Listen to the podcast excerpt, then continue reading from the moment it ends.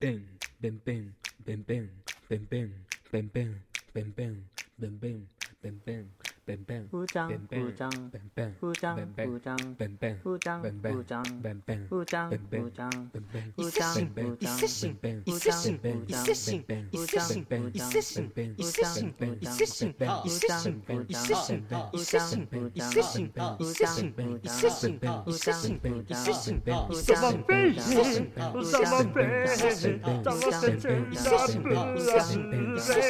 ふーちゃんペンペンふーちゃんペンペンふーち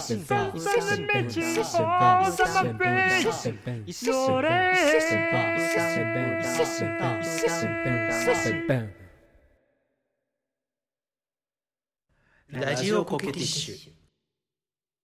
寒いわねあって違うな聞いてた話違うなやだやだやだやだやだやだ今日は寒いわ寒いけど嫌やいやあのね冬になったら我々吹奏楽部員が何をするかっていう話なんですよ今日は。なるほどなるほど。ええ。そうですね。まあね。冬と言ったらあれですよねやっぱり。そうなんです冬と言ったら何ですかゾマさん。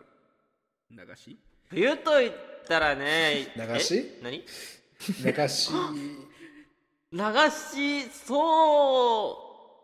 う。面ではねある時もあるしない時もあるっていうね。時もあるんだね。はっきりしないのやめてもらいたいんです やっぱはやっぱゾマさんはそういう時は男らしく冬と言ったら流し青汁でしょうって言ってほしいところなんですけど。やるかボケ。そそうしたらお前うれうれと「おうじゃあ今度青汁飲みに行かしてやるよ」とか言うんだろ？お？言いますね。何をニヤニヤと。いやー。流し回らない寿司とか流しクリスマスケーキとか言っときゃいいんだよ ああそれはそれは楽しそうやな。いいね。それはいいとしてそう吹奏楽部の活動ってやっぱりなんかあの夏のね吹奏楽コンクールっていうものがやっぱ主体として、まあ少なくとも他の人っていうかまあ吹奏楽部じゃない人からはそう見えると思うんですけど、うんうん。実は冬にもまあ一大行事がありましてそれがあの、アンサンブルコンテストっていうものなんですよね。アンサンブルコンテスト、略してアンコンねアンコンですよ。アンコンは確かにあれですよねその吹奏楽部員じゃないと通じないかもしれないですねアンコンって言われても。アンコンそうだね。何それってなっちゃう多分。インハイみたいなもんっすよだから多分陸上部員から言うとそうなんです。でそのアンコンって何かっていうとその吹夏の吹奏楽コンクールがまあそのね30人からまあは60人ぐらいの大きな合奏隊による、まあ、吹奏楽の合奏のコンクールだとして、アンサンブルコンテストっていうのは大体3人から8人で編成された割と小編成の合奏による、えーコンテストなんですね。うんうん少ないですね そうですね。で、その、まあ、吹奏楽のアンサンブルコンテストなので、まあ、基本的には、まあ、コントラバスを入れる場合はあるんですけど、基本的には管楽器と打楽器のみで、えー構成されるアンサンブルで、えーそうですね、まあ、優劣を競い合って、まあ、全国大会までつながるような大会もあって、それが、まあ、アンサンブルコンテストと僕らが言っているものなんですが、うんでその僕らもねあの男子校だとはいえその吹奏楽部員でしたから冬になるとアンサンブルコンテストの季節だなと思うわけなんですけど。そうだね。えー、そうなんや まあゾマさんはねあの不誠実なのであの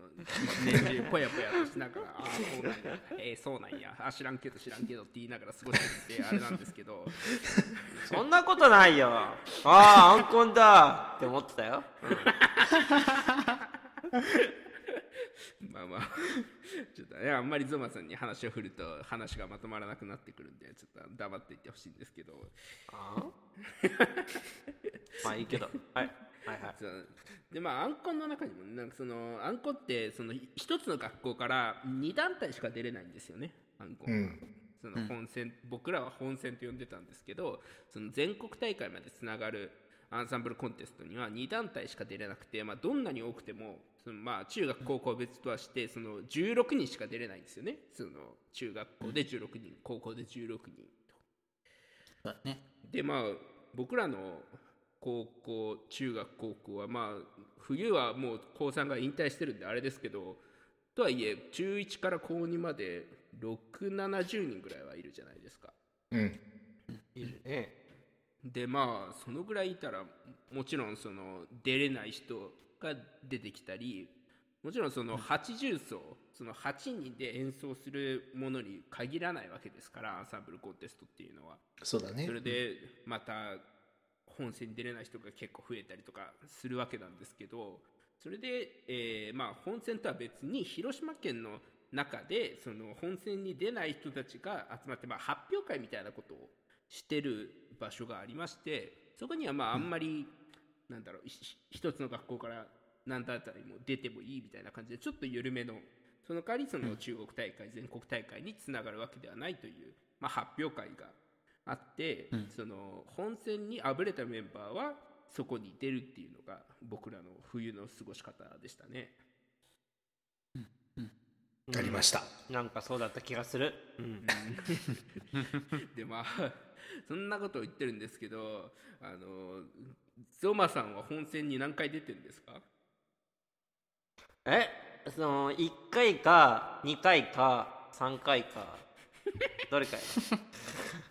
いやもう本当にね不誠実ですよね本当。いや1回以上は出てるはず。1回以上はね、うん、これねちょっとみんなでなんか1回出た記憶はある、うん。いやあの僕はですねそのファゴットっていう楽器をやっててそのファゴットはその吹奏楽の合奏の中では、まあ、少なくともある程度上手になるまでは結構存在感が薄くてあんまりやりがいのある楽器ではなかったんですよね。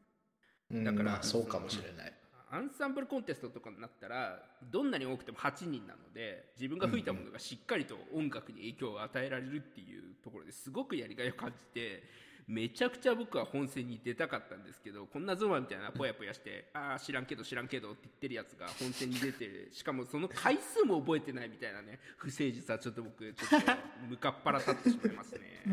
まあまあ、どうどうどう、抑えて抑えて。だいぶ早口になってたよ、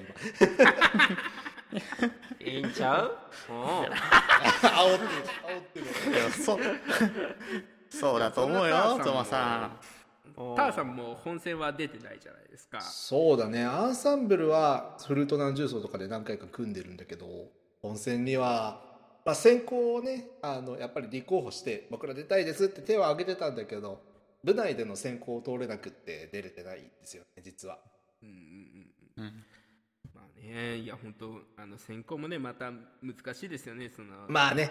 あの、生徒が生徒を評価するっていう、まあ、ある意味フェアだけど、ある意味こう、数の論理が効いちゃうところがあって、そうなんですよね。それこそクラリネットなんて、まあ、あの1パートだけで全体で30人30人はいるか、うん20人ぐらいは少なくともいるのでそのぐらいいたらまあ、その クラリネットに投票してりゃそれはクラリネットが通っていくよなみたいなところもあるんでまあね完全なフェアだとは言えないんですけどまあねそのそうじゃなきゃねゾマさんがあんなあんなぽやーっとして知らんけど知らんけどって言ってるゾマさんが通るわけないんで。なんだよそんな俺が不関正西人の投票で結果売ってない、むしろ。今日今日煽り気味 大丈夫大丈夫。そんなことないよ、うん、俺はたまたまだ。たまたま、うん。まあまあそうですね。実力だとは思ってないです。おいこの野郎。勝つ子はそうだからまあね僕もそのまあ後で話しますけどうーちゃんとね高2の時に木管五重奏っていうものを組んで一回その本戦にようやく出させてもらったんですけど、まあ、高1までは出たくても出れなかったんでゾマみたいなぽやぽやしたやつをムカつくなって思いながら見つめてた。何回言ってんだよ。そんなうーちゃんさんはいかがでしたか？いかがでしたかってあの今クラリネットの組織表とかうんぬんを聞いてる時にああなるほどな金管は金管だよなとか思いながら。あよりよりより組織表だよなとか思いながら今聞いてたんだけあー確かにな。どそれは金管は数の力で出れそうな感じがするなっていうのを聞いてて思ったけれども、うん、あ僕はちゃんとあの回数とかちゃんと覚えてるんであの、えー。ねあの出させていただいた立場なんですね。なんでーすげえな。ねあのまあ幸いかあれかねあの本戦全国までつながる大会に2回ほど中学中学3年とそのペンと一緒に乗った高校2年生と乗らせていただいたのでねあのやっぱりやっぱりあの、まあ、コン夏のコンクールに対して冬のアンサンブルコンテストアンコンっていうのであの気合い入れて練習してたなっていうのは思い出しますね。うんそうですね。じゃあまあ、うんじゃあまずちょっと本戦からちょっと遠いところの話からしていこうと思うんですけど、ターさんが、えー、と出ていたその、まあ、発表会的なものの思い出が何かあったりしますか、えっとねいやあのねフルートフルート何重奏で出る機会が多かったんですよすっごく。うんうんであのね僕らとしてはじくじたる思いだったんですけどもねあの僕らの学年はフルートが3人いたって話以前したことがあると思うんですが、えー下の学年には1人結構うまいあの後輩が1人いてくれてでまあ僕ら2学年で4人いたんですよ大体。で、うんフルート40奏と30奏っていうのはすごく曲が多くってしかもソプラノフルートつまり通常のフルートで組める編成が多いんですね。これが50奏60奏とかになってくるとアルトフルートとかバスフルートとかが必要になるケースがあって僕らの学校ではあ後年アルトフルートをえー購入するんですがあの持ってない時期も長かったので組めなかったんですよそもそも編成が。うん。30層か40層でできれば40層がベストメンバーみたいな気持ちでいたんですね。うんうんで、えー多分後で話すことになると思うんですけど木語？木語ですよ。あー 木語というのはですね編成は、えーフルートオーボエ、えーファゴット、えーそしてホル、えー最後になん、えーおクラリネット。違う違う。あいや合ってますよ。合ってる よ。違わないねゾマさんだからって言って忘れないでくださいね本当に。おいおいおい。ごめんちょっと急に言ってて自信なくなっちゃったんだけどあの 5, 種類なんですよ。なので、えフルートがね1人ね木語が1つ組まれると1人木語に取られるんですよフルートが。なのでしかもあの木語にアサインされるフルートの人間っていうのはまあうまいやつなんですよ。ぶっちゃけね。ぶっちゃけうまいやつがアサインされるのでもしくは目立ちたがり屋ですね 嫌味あるなフルート1本っていうのはねあのやっぱりファーストキッスのやつがやらないと無理なのでうんうんそこは絶対にそう。えーなので、大体こう、ちょっとうまいやつ抜けて、3人残された俺たちみたいな状況で、もフルート30層組まざるを得なかったんですよね。うんだから僕らの闘争心結構すごいものがあって、あの決して僕ら仲良しじゃなかったっていうのは以前の通りなんですけど。はい。アンコンのシーズンは我々の心結構一つになっておりました。だからねすごい練習も身が入るしみんな目標が一つだから楽しいしフルートの練習をしてる時間が。うん。冬冬こそ俺たち多分音楽すごく楽しんでた時期だったかなっていう思いがある。のでだから本番はねあの決して、えー、と県大会とか中国大会とか上がある大会ではなかったけれども僕らその本番に出て本戦に出たやつらの鼻を沸かしてやろうみたいな気持ちで結構楽しくやってました。うん。うん。そうですね。ありがとうございます。まあその僕もね高1まではもう本当全く同じ立場で高2はまあもう本当幸運なことに木管50数を組ませてもらってから本戦に出ることができたんですけど、あのまあ、未だに僕はよく覚えてますけど高2の時にその、まあ、部内オーディションがあるじゃないですか、うん。その時にターがそのフルート30奏で出てたんですけど、うんうん。それがねすごく上手で本当にびっくりした覚えがあって、ねよくそその話してくれるんだよね。で その生徒の投票によって決まるじゃないですか、うんうん。でまあその木管50さんはまあ自分たちの出るやつだからそこにまあ丸するとしてもう一個のがやっぱフルート30層丸してたんですよ本当に。ああまあどうせその数の論理で出れねえだろうなっていうことは分かりつつもん。ちょっとムカつくのでそその数の論理で出れないっていうことが。ムカつくのでフルート30層に丸したんですけどいやでもそれは本当にね素晴らしい演奏だったことをよく覚えておりますよ私は、いやもうありがたい話でね。やっぱりそれを大学に入った頃とかにまた言ってもらったおかげであのあ大学生になってオーケストラ始めてからもアンサンブルを組んでやろうよっていうのは結構いろんな人とやらせてもらってて、ありがたい話だなと思ってます。本当アンサンブル楽しいですよね。うん、楽しいのよこれ。が。うん。さてそういうのとほとんど無縁なゾマさんはいかがですか？無縁だと？そんなことないよ。俺は覚えてるアンコンの思い出がまあちょこちょこちょこっとあってな。う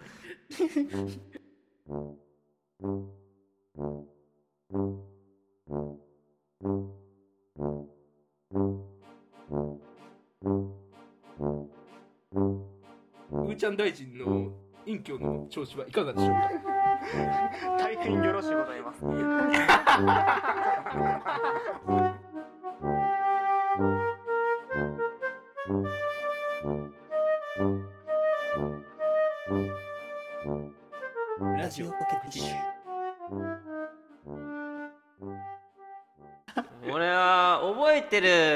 るアンコンの思い出がまあちょこちょこちょこっとあってな。結構あると一つは一つは中学2年生の時にあのクラリネットのあのまあ本戦中学部門で本戦行くみたいな形のチームがあったんだけどもうん、僕はそれに参加してるわけじゃないんだけどなんでか僕は補欠であのー中国大会か全国大会か忘れちゃったけど全国だったんかな中国だったんかな？忘れちゃったわ。全国なんじゃない？多分。全国か。全国についていったんですよ。あのねこれ全然ピンとこないと思うけど吹奏楽やってない人からしたらアンサンブルコンテストで補欠って前代未聞ですよマジで。うんそうだよね。意味わかんないもんね。意味わかんない。なんなんだろうね。多分まあ確かインフルエンザが流行ってたかどうかで誰かが休む可能性がありそうだみたいななんかギリギリなんか休むかな間に合わないんかなってなってたんだよね。確か。でね。それで万が一出れなかった時のためにお前も来いみたいな感じで準備をしててまあでも結局休みそうだった人は参加できたんで 俺はたらたらあのまあ旅行についてったって感じ。いやほんとムカつくわこのヘラヘラした態度が。いやねなんかまあでも楽し,、楽しかった、うん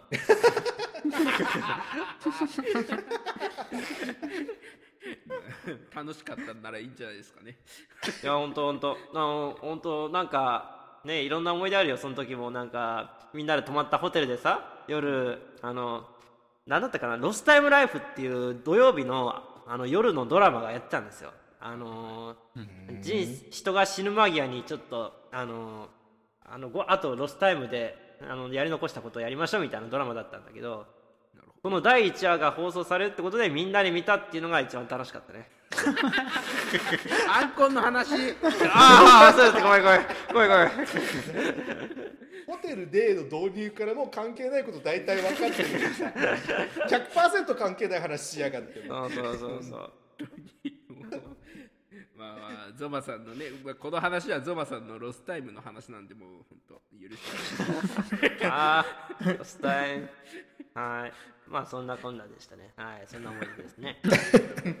えーあのちゃんと出た時の話はありますか？思い出がええーっとねちゃんと出た時はなんか練習したのは結構覚えててみんなであのクライネ僕はやっぱクライネットだからまあ同じパートのメンバーたちとしてあのめちゃめちゃ練習しまくった時にまあ例えばそのあのテスト期間中とかは練習しちゃいけないっていう時期なんだけど、でもちょっと練習しようやってあのクライネットのその当時のリーダーが言いましてね。まあリーダーだったか副リーダーだかちょっとわからないけども、まあ、その人があのじゃあ公園であの楽器はないけどもリズム練習をしようっていうふうになってもう肩を組んでねみんなで円を囲んで。まあテスト終わりのあの明るい昼の時間ですね。14時か13時か忘れたけど、まあ、そのあたりの時間帯でもうリズム練習をしてたんですよ。囲んで円で、うん、なんかちょっと青春っぽいその、ね。風景ですよね。そうだね。傍から見たらちょっとね、うん、まあそうかもしれないそれ一発目にしてくれたらよかったのにああそうだ。失礼失礼。まああれもね楽しかったな。みんなでなんか練習するっていうっていうのはなんかねねあの吹奏楽とは吹奏楽とみんなで合奏するとはまた違うその楽しさってあるよね。うん、うん。こおのおののやっぱり責任感もちょっとあるしさ。やっぱりそのこのパートは人数少ないから自分でやらなあかんまあその練習もあの結局ねあの先生にバレてめちゃめちゃ怒られて。うん。まああのテスト期間中に何やってんだっていう怒られ方をしたんですよね。そうそうそうそうそう。黙って何やってんねんみたいな感じで言われてはいすいませんみたいな。謹 まあ、慎僕はねあのその話を聞いてあの本戦に出られなかった恨みもあってざまあ見やがるこの野郎って思ってましたね本当。あーあれ多分好感度落ちてるよ今日性格悪っはいありがとうございましたでは、えーうーちゃんお話を聞かせていただいてもよろしいでしょうかそうですねあそれは本戦の話ってことでいいですかねそうですねうんうんそうですねまあ僕はちょっと中3と高2と2回出たんですけどえっ、とねなんか中学の時出た時は正直なんかまああのの乗る流れになって乗ってたみたいな感じの男がすごい強かったんです中学生の時は。でうちの学年ってあの、まあ、途中で辞めちゃったでトロンボーンがいないっていうあの金管の金管のアンサンブルを組むには致命的な状態になってるそのでうですね。そうだね。確かに。ボンボンはねそう。トロンボーンって普通の、まあ、よくある金管 80, 80層で組むんだったら2本必要なのにうちの学年には1人もいないってなってたからまあででしかも1学年下は1人しかそ当時いなくってそう。そうだね。一人一人ちょっとね海外行ってるかなんかでどうしても一人しかいなくて。っそうだていうところだったっていう事情もあってトロンボーンがどうしても1本でだからその代わりにホルンが2本になった。みたいな感じで僕は乗れたみたいな感じの立場なんですね。どっちかというと。なるほどね。結構強引に乗ってたやってたんですね。どちらか。結構結構偏った編成だよね。だからトランペット3本ホルンが2本でトロンボーンとユーフォニウムとチューバを1本ずつっていう特殊な金管80層になったんだけど、そう。そう。まあ本来的にはホルンは通常1本しか乗らないのでよくある曲だと。まあ2本乗る曲もあるんだけれどもやっぱり多いのは1本の曲なのでまあ運よく乗れた感が正直あるんだけど、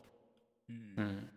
僕のね中3の時のアンサンブルコンテストの思い出はねあのね僕は打楽器パートだったなっていうことなんですよ。覚えてますよ本当うん。あの光景がねそう僕はホルンをホルン吹くのと太鼓叩くのを多分ね多分ね7割太鼓叩いてたんだと思うんですよ気持ち。練習練習とかも。そうだったっけ？なんかやってたような気がする。うん。そう。なんかね4つ楽章があってそのうちうん。2つ叩いてた、っそうか。へていうのもあったのであの正直あの太鼓が上手くなったアンサンブルコンテストだったのね。え エレタ今回は、うん、そう。あまあこの金管には、まあ、伊勢神も今日ちょっといないけど伊勢神も乗っててね、まあ、伊勢神がはもう流れに乗って、まあ、彼はどっちかというとすごく乗りたいみたいな感じではなさそうなんだけどいやわかんない。中学校の時のは違うのかもしれないから あえてここでは言わないけど、うん、けど、後で聞いてみましょうそれは。うん、うん。と、まあ、僕はある程度ね、まあ、そのモチベーションを持ってやってたので、うん、乗れてよかったなっていうのが正直なとこかな。ででそうなると、まあ、ちょっと、まあ、この後ベンも話するだろうけど高2のそのベンと一緒に木管50層になった流れだけど僕は逆にその高校生の時はそうその本戦があるアンカンアンサンブルコンテストが高校1年生の時にねその当時の算出制度っていうね制度で出れなかったんですね。そうあの先輩方があの全国大会に3年連続で出場されたのであの高校はあの3年連続で全国大会に出ると1年あの休みっていう制度になってでで僕たちはその高校1年の時にその単位に当たったのでその年出れなかった。でその次のでその次の年高校2年生になってやっと出れるってなってなるわけだからまあ出たい気持ちがみんな強いのはあったんだと思うねまあそうね。フラストレーションじゃないけど、うん。ちょっとこうためがあったらね行きたくなるよねやっぱり。そう。全国に行くチャンスがいまあまあまあちょっと方ねだった言い方すればまあ一回失ったっていうところがあったからうん。まあかける思いはあった。でもあの僕個人的な話をするとあの僕がうその高校2年生の時ってそのトロンボーン1個下のトロンボーンが1人だったのが2人になってて。うんうん。うん、でまあ高校生になったからそれなりに実力も出てきて。そうなると金管をまあ金管っていうのは なんかあのまあ1個組むよねっていう感じで アンサンブルを組むってなるとうん。どうしてもホルンって1本でいいよねってなっちゃうのであのでそうなると僕はどっちかというとあの問題にもしたけど下吹きだったの。下の低い音を吹く方のあのパートをやることが多かったのでどうしても上のパートを吹くことが多い金管ではもう一人の同学年のがいたのでそっちがうん。出るってなりそうだった。そうまあ別にあの別にあの盾ついてもよかったんだけれども、まあ、そこは特に何も言わず 僕はそこでどうしようと思ってこのままじゃ出れないかな。でも出たいなって思ったからその時にあそうだ木管があると思ってうん。あのまあ声かけたか声かけてもらったか忘れたけれどもけれどもそこであじゃあもうまだ木管に出るチャンスがあるじゃんっていうのでそっちに入り込んだっていうのが僕の高校2年での木管50層を組んだ流れですね。長くなったけど。そうなんですよね。いや本当今思えば本当運命だなっていうことを思いますね。その木管五重奏ってちょっといびつな編成なんですよ、そのそもそもファゴットフルートクラリネットオーボエっていうのは本当に木管だけど、まあ、金そうだね。ホルンは金管楽器じゃないですか、うん。まあ、これあのうんちくになってあんまり本質関係ないんですけどこれもともとその木管五重奏っていう名前は日本でしか言われていなくて実はそのもともとこの編成が作られたのってそのドイツで Bläserquintett って言って管楽五重奏なんですよね。そのちゃんとした名前は、そうなんです。なるほど。もともとこの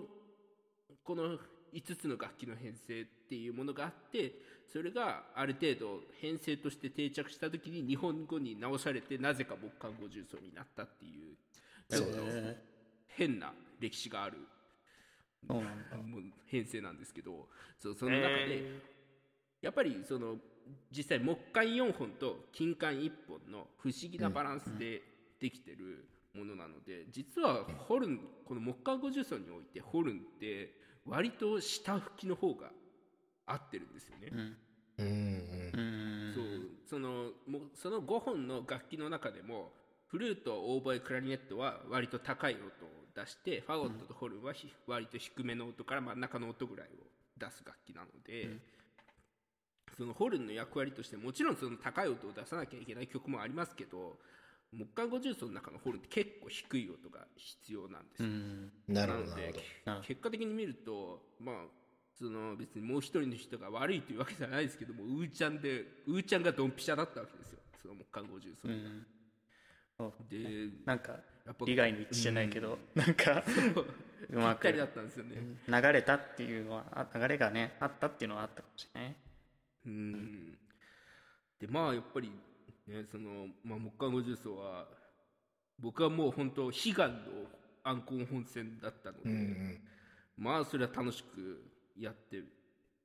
やっぱ結構やっぱいい演奏ができるようになって結局のところ中国大会もなんか同点だか1点足りないかとかで結局うん。全国大会行けなかったみたいな微妙なところまでは行けたんですよね。うん、いいとこまではいけたね。うん。まあそれはね今悔やんでも仕方ないですけど それはちょっと行きたかったですよねやっぱり。そうね。いやでもねやっぱ木語毎年毎年ではなかったかもしれないけど結構例年組まれてたけどし、レパートリー僕らが蹴るレベルのレパートリーってそんなにたくさんあるわけじゃないのか有名な曲を選ぶのかまあ割と似た曲をやることも多かったじゃないですか。うんうんでそういう中であの年の木語っていうのはやっぱりなんか同学年だからっていう理由だけじゃないね。なんか箔みたいなのがあってこれ印象に残ってるんですよ。あーまあ確かにその割とその木管五重奏ってそのレパートリー今割と定着していたりそのまあ高校生とかがよくやるのはフランスの作品とかがまあ多いんですけど定番になっているものは、僕らがやったのはヒンデミットっていうねもうドイツのまあね。激めちゃくちゃ渋作曲家のい 作や品で。よう見つけてきたなって。あれ一応何？その楽として出版されてってメジャーな曲のうちの一つではあるのかしら？そうですね。一応やっぱり木管五重奏のレパートリーの中では数少ないドイツものとしてん。ありますね。なるただもうほどね本当かなり異彩を放つ作品で、そうだね。うん割とその確かに。本当なんかフランスものの木管五重奏って、うん。その名の通りもう木管のなんかちょっと爽やかな感じあるんですけどその僕らがやった曲はもうなんか爽やかとかそういうのではなく もう木管五重奏というよりは本当に感覚五重奏って感じの結構パワフルな曲だったんですよね。選曲のせいか、俺が印象に残ってるもしかして。かなりだから、なんかあんまりねその、うん。高校中学生高校生でそのアンコンとかでもその木管五重奏ってものに触れることなかったら割とまあメジャーどころばかり聞くことになると思うんですけども、ヒンデミットの木管五重奏はかなりそのそこに同じように並べるとかなりう浮き立つような作品だったのでちょっと確かに。そうかも。選曲が、うんうん。まあそれは選ばれた理由だったのかもしれないですね。そうね。一つにはなるかもしれないな。いやおい、うん、印象残ってるんだよだね。うん。残ってる残ってる。こっちをつけようとしなくていいのよ。そろそろ時間だなじゃないのよ。まあ、本当は話は尽きないんですけども、そうですね。じゃあゾマさんちょっとあのえ。っと僕らの木管五重奏の思い出なんか一つ教えてああいやもうね覚えてる覚えてる。あのー、かよかったよ。あのー、なんだっけ？あのなんかベンに「おい録音しろ」って言われて。昼休憩の時の練習の時に付き合わされて録音係をさせられた記憶を覚えてるよ。いやえっとその節はありがとうございました。うん構わんよ。ありがとうございますというわけで、えー本日の放送は、えーベン・ウーちゃん・ゾマターの40層でお送りしましたいやそっか。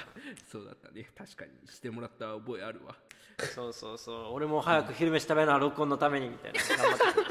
優しいじゃねえか。いいや自分でしろよぐらい言っても良さそうなものを まあね、うん、頑張ったからね。みんなね、うん。そうだね。もう一本だからサンプ取れるねリやりますか。僕らも。ええ？俺楽楽器マウスピースしかないよ。マッピか。